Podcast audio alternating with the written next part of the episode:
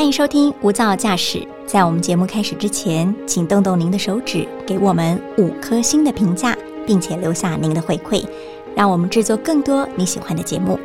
那今天的节目开始喽！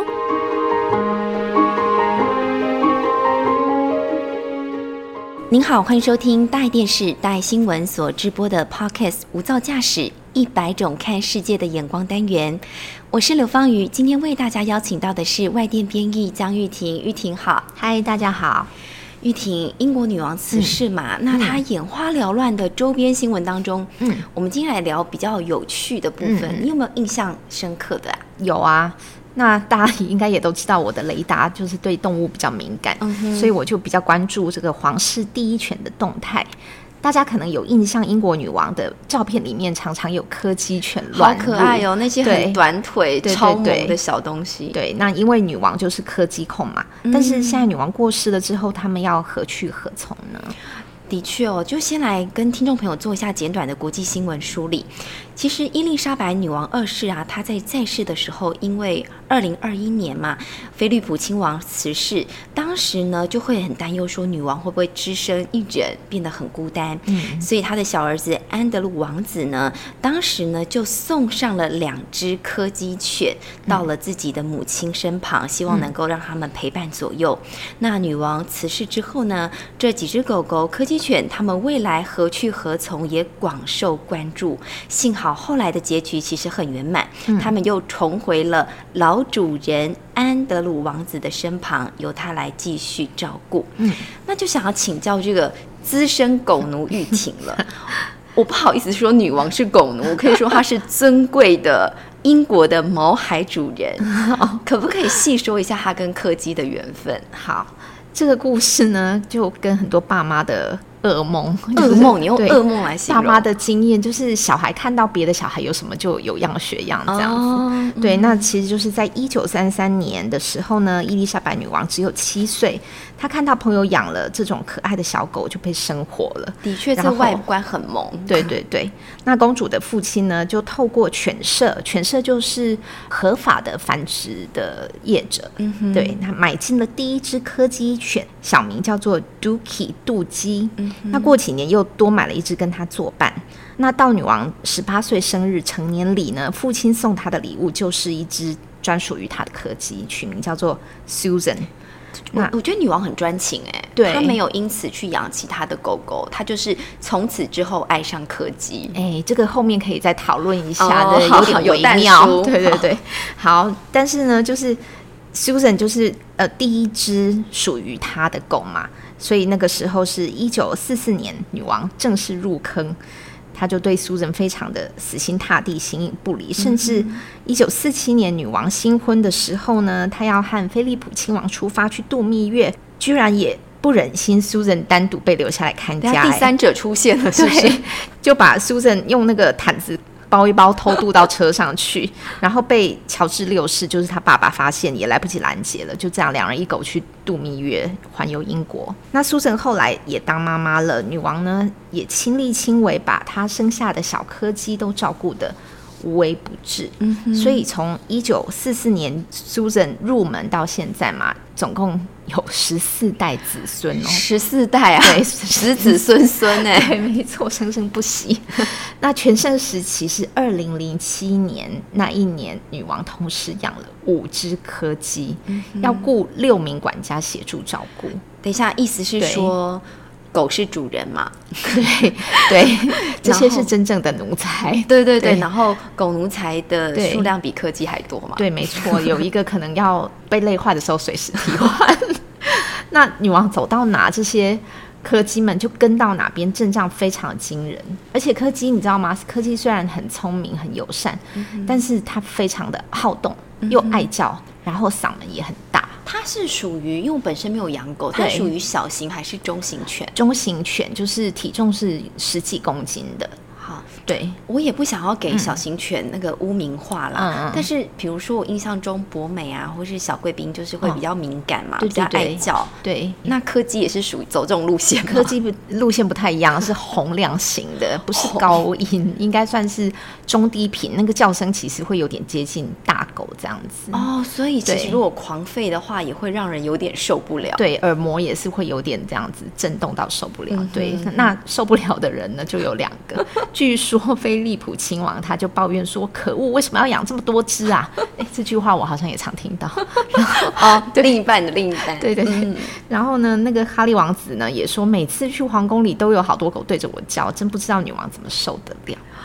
可能就是真爱啦，真爱，或者说已经视为一种白噪音，反而就很悦耳哦，心灵会获得平静。对对，的确，因为要真爱才有办法，就是让它繁衍到十四代。我真觉得听起来很不可思议。当然，女王的寝宫或是整个王宫，当然是比我们一般人的住家来的更好，是更大嘛，所以就可以容纳这么多的狗狗。嗯，而且女王一生非常的长寿。对，我就好奇了，她到底养过几只柯基？哦。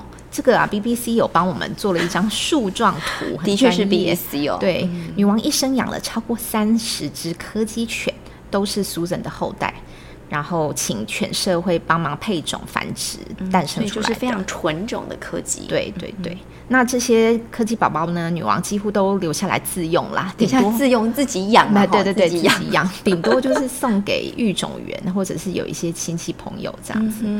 那除了真的是年事很高了，行动不便之外啊，遛狗就是他每天会亲力亲为的例行公事。是，对。那而且这些科技真的是享尽特权呢，荣华富贵集一身。真的，因为刚刚讲过，就是女王走到哪就跟到哪嘛。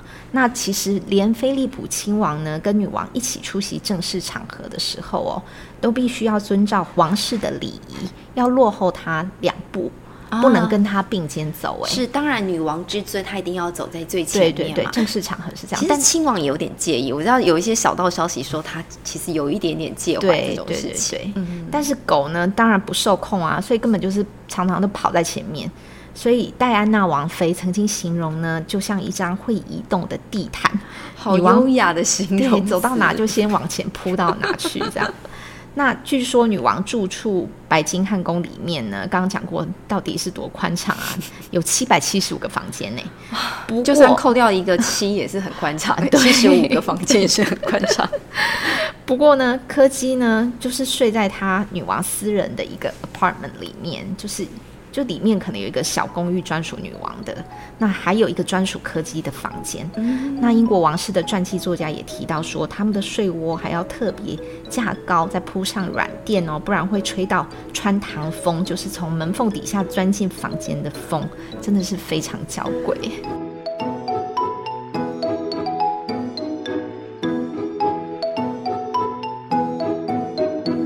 听众朋友可以看到我的表情，我现在就是瞠目结舌，穿堂风是不是？对，我真的有一种人不如狗的这样子的一个感觉，会许愿啦，下辈子不然就当女王的狗狗，不然就当周杰伦家的宠物，都好，都好，都好，因为就可以获得这种皇家礼遇。对对。但女王就刚才讲哦，她有移情别恋过，你刚好给个伏笔，有对不对？这就是一个很微妙的答案，好像有，又好像不算。怎么说？更好奇，就是刚刚提到那个苏贞后代子孙的树状图嘛？那那个图上除了画出柯基图示，还有像是腊肠狗的图示哦。原来啊，是有一次女王无心插柳，培育出新的犬种了，叫做 Dorgi，多吉，中文叫多吉，就是 Corgi 柯基和 Dachshund。腊肠的混种，原来是 女王自己的其中一只柯基，叫 Tiny 的，跟女王的妹妹玛格丽特公主的腊肠狗 Pipkin 不小心有了爱的结晶啦。我真的要给 BBC 鼓掌哎！对，连这种这种婚姻或是这种交织的爱情图，狗狗的都做得出来。对，没错。那这个地方也有一个很有趣的小插曲，因为柯基腊肠都是小短腿嘛。对。那 Dorgy 当然很可爱，所以后来女王就有十岁之位嘛，这样，她就数十年来呢，陆续培育出也超过了十只的 Dorgy。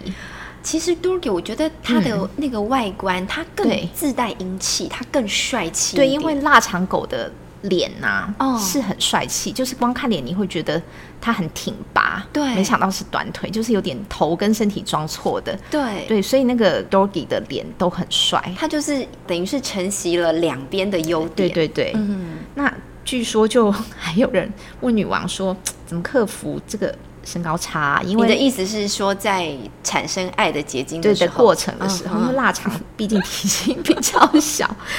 那他怎么 怎么让他们克服呢？女王还很淡定回答说：“很简单啊，我们就定个小砖块啊。”其实我比较佩服去问这个问题的人哎，而且还问女王，对，觉得蛮有 guts。对，而且女王，我觉得可能就是因为女王给人的印象就是很幽默，对啦，很亲人，所以可能你这样问她也不会太太害羞这样。加上其实女王她其实是非常智慧的一位女性，对，所以她知道说其实她。真爱动物这样的一个形象，其实是会更深植人心，更获得爱戴的，对，对他的形象非常加分吧。嗯，对。那这个就要讲到，其实呢，这有点是王室的宣传手法。嗯，一开始啦，一九三六年的时候呢，就是爱德华八世要退位给女王的爸爸约克公爵那一年呢。消息还没有宣布的几天前呢，王室公关就开始铺路了，就是先推出了一本圣诞节的童书，叫做《我们的公主与他们的狗狗》。那书里就是满满的小公主伊丽莎白跟玛格丽特，还有两只柯基的美照，那把他们塑造成贴近人民的家庭这样子。那后来呢，英国育犬协会数据就统计，一九三六年就是女王的爸爸登基那一年嘛。一直到一九四四年呢，柯基犬登登记就是官方登记，他们养狗要登记嘛，对，数量激增。对，那一九三六年就是刚刚讲推出小公主跟柯基写真那一年，一九四四年呢就是伊丽莎白十八岁，爸爸送她 Susan 当礼物那一年。那不止女王让柯基的身价水涨船高呢，柯基也让女王更有亲和力。怎么说？因为女王她其实除了柯基以外，她也很爱马。那她其实也会赛马。我有看到，就是他后来奏事之后的话，有一些报道就会说，他其实只要是体力许可的话，他都会去他的饲马场，去跟他的那些马儿互动。对对对。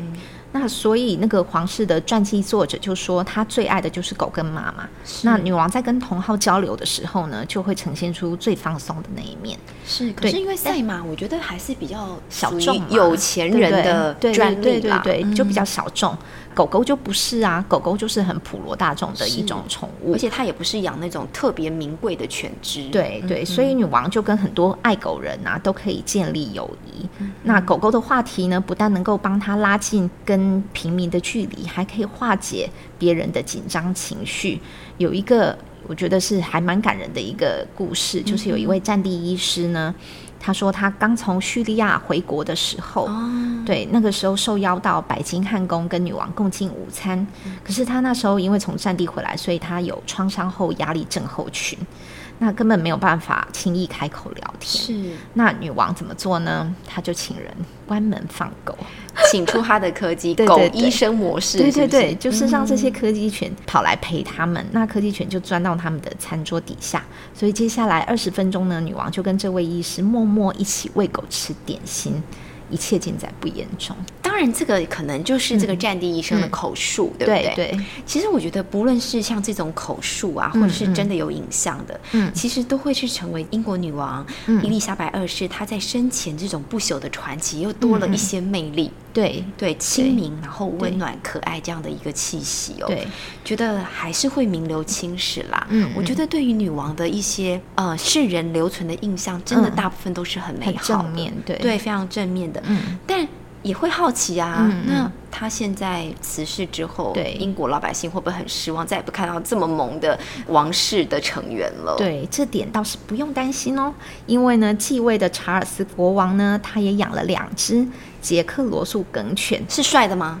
是小帅狗，对，已经跟他一起入主白金汉宫了。那这个有机会我们再来聊。好，我比较担心了哈，个人有点小担心。对，这个捷克罗斯梗犬，它会不会嗯呃受欢迎的程度凌驾主人，反客为主？哎，这可能没有很难哈，可能有点容易哈。不过也有可能就是拉台嘛，就它要发脾气或者要甩墨水的时候，就赶快关门放狗出来，影像就移到狗狗的身上。对对对。那也请听众朋友一起跟我们期待，未来可以看到英国的新王室成员亮相，也就是查尔斯国王与他的狗狗。对，好，也谢谢听众朋友的加入喽，我们下次见，拜拜，拜拜。